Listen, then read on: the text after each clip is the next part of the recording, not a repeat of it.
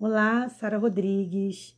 O tema do nosso estudo de hoje está baseado em Romanos, capítulo 3, versículo de 1 a 3.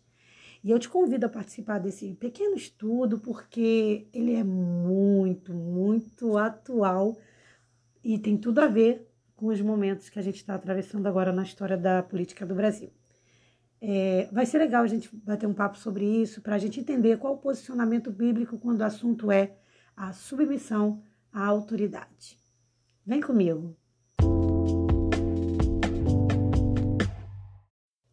Eu já gosto de começar logo lendo o texto, porque depois a gente faz a nossa análise, né? Então vou ler para vocês o texto de Romanos 3, versículo de 1 a 3 e diz assim: Toda alma esteja sujeita às autoridades superiores, porque não há autoridade que não venha de Deus, e as autoridades que há foram ordenadas por Deus. Por isso, quem resiste à autoridade resiste à ordenação de Deus, e os que resistem trarão sobre si mesmo a condenação, porque os magistrados não são terror para as boas obras, mas para as más. Queres tu, pois, não temer a autoridade? Faze o bem e terás o louvor dela. Muito interessante. Então, Paulo aqui ele traz um conselho para a igreja, por quê? Porque ele estava preocupado, na verdade, ali com o contexto que ele estava atravessando, que era é, a grande perseguição que estava acontecendo aos cristãos na época dos governantes ali. Paulo ele vem depois, um tempo depois que Jesus é, é crucificado. Então, Paulo pega aquele, aquele problema todo de perseguição aos cristãos, né? Paulo ele não participou do, do ministério de Jesus, ele até inclusive foi um dos que perseguiu os cristãos, né? E depois ele se converte. É, se você é um novo convertido e não conhece a história de Paulo, eu te aconselho a leitura. Ele é autor de grandes livros da Bíblia, como Romanos, Gálatas, Efésios, se eu não me engano. Então você vai, vai, vai crescer muito. Coríntios, né? Então você vai crescer muito, é, conhecendo um pouco melhor sobre a vida de Paulo, sobre sua história. E ele se preocupando aqui com essa situação, ele se preocupando ali com essa situação que eles estavam atravessando, ele traz esse, esse aconselhamento para a igreja que se aplica perfeitamente para o momento que a gente está vivendo. Porque é óbvio, existem muitos evangélicos que não votaram no presidente é, é, que foi eleito, né? no, no presidente que foi é, eleito de forma honesta ali, honesta que eu digo, nas urnas, porque até agora não se provou nenhuma irregularidade nas, nas urnas. Então, o que aconteceu foi que o país estava realmente dividido, mas que nessa divisão uma parte maior escolheu um outro presidente que é contrário ao que alguns queriam. E isso, gente, isso acontece. Então, como é que a gente faz? Como é que a gente se posiciona em relação a isso? Então, o conselho de Paulo é que a gente se submeta a, a, aos governantes, uma vez que isso não, não aflija a nossa adoração ao Senhor, que isso não não, não, não impeça né, é, é, algumas liberdades que a gente tem. Então, por exemplo, assim, na visão de Paulo, na visão, na verdade, dos cristãos ali, é, parecia é, realmente que seria é, incoerente é, se submeter ou obedecer a uma liderança que naquela ocasião seguia a igreja, seguia no sentido de, de ferir, no, no sentido de querer destruir.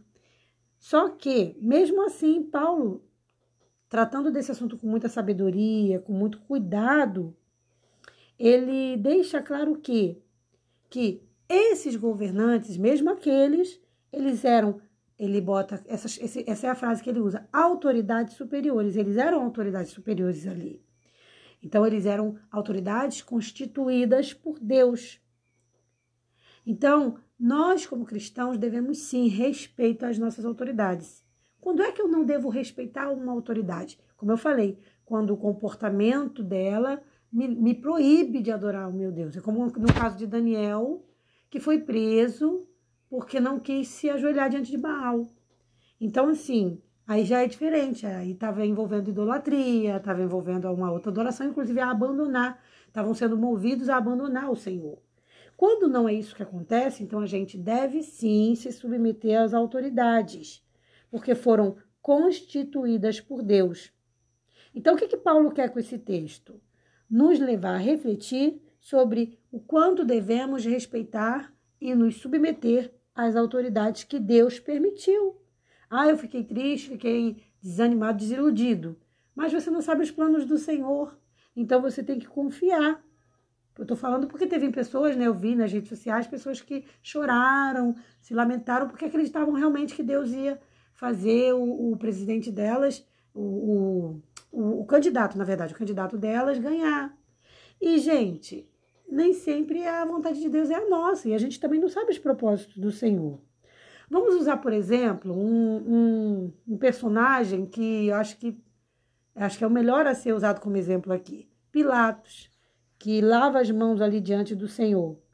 É óbvio que Pilatos era um homem mau, ele não não fazia a vontade de Deus, ele colaborou para, para que Jesus fosse, crucificado. Foi orientado pela esposa a não fazer isso, mas fez. Então, ele pensando que estava lavando a mão, ele acabou se sujando todo, né? Se lambuzando todo.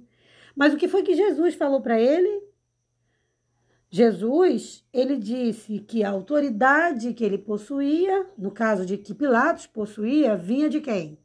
De Deus. Então Jesus deixou claro para ele ali que ele só estava ali porque Deus permitiu que ele ali estivesse. Você veja, olha Jesus no, no momento de prestes a ser entregue e ser crucificado, ele ainda via Pilatos como uma autoridade instituída por Deus. Então, isso é uma grande lição para a gente, né? Então, se levantar contra uma autoridade que foi instituída por Deus, seja por qual for o motivo, é, e, e, e, tentar ir contra isso, claro, como eu falei, uma vez que isso não aflija, não afete nosso, a nossa comunhão pessoal com Deus, então não é correto, Deus não aprova, tá? E sem contar que isso também traz grandes consequências. E pode trazer, inclusive, o quê? Uma desordem social. Então a gente tem que ter cuidado. Só quando uma autoridade exige ou vai contra uma justiça humana, ou vai contra Deus, ou vai contra a sua palavra, é que nós não devemos nos sujeitar. Fora isso, gente, é aceitar e seguir. E seguir, entendeu? Se você esperava que um candidato fosse é, vencesse e esse candidato não venceu, acredite, essa não era a vontade de Deus. Agora, por que a gente não sabe? Agora, o que a gente tem que fazer? A gente tem que aceitar, gente. A gente tem que aceitar. Não é o que a gente está vendo aí, né? Não é o que a gente está vendo aí. Mas se você é verdadeiramente um servo de Deus, você vai entender que você tem que testemunhar do Senhor e não fazer vandalismo. Não participar de coisas que não agradam ao Senhor, porque Deus não está no meio da desordem, no meio da bagunça. Eu não, não, não apoio e nem quero participar, entendeu? Então, minha dica para você hoje é essa, por quê? Porque eu achei necessário comentar sobre isso pelo momento que a gente está atravessando aqui no Brasil. É um momento perigoso, é um momento complicado, tá? Mas desejo para você um dia abençoado. Peço a Deus que você não tenha sentido o reflexo dessa paralisação, que você não tenha sofrido. E a você que sofreu, eu peço que Deus te dê forças, porque ficar preso numa estrada por horas não deve ser nada fácil. Então, eu peço que Deus te conforte e te fortaleça. E com isso, eu finalizo o podcast de hoje. Até o nosso próximo podcast. Um forte abraço. Paz.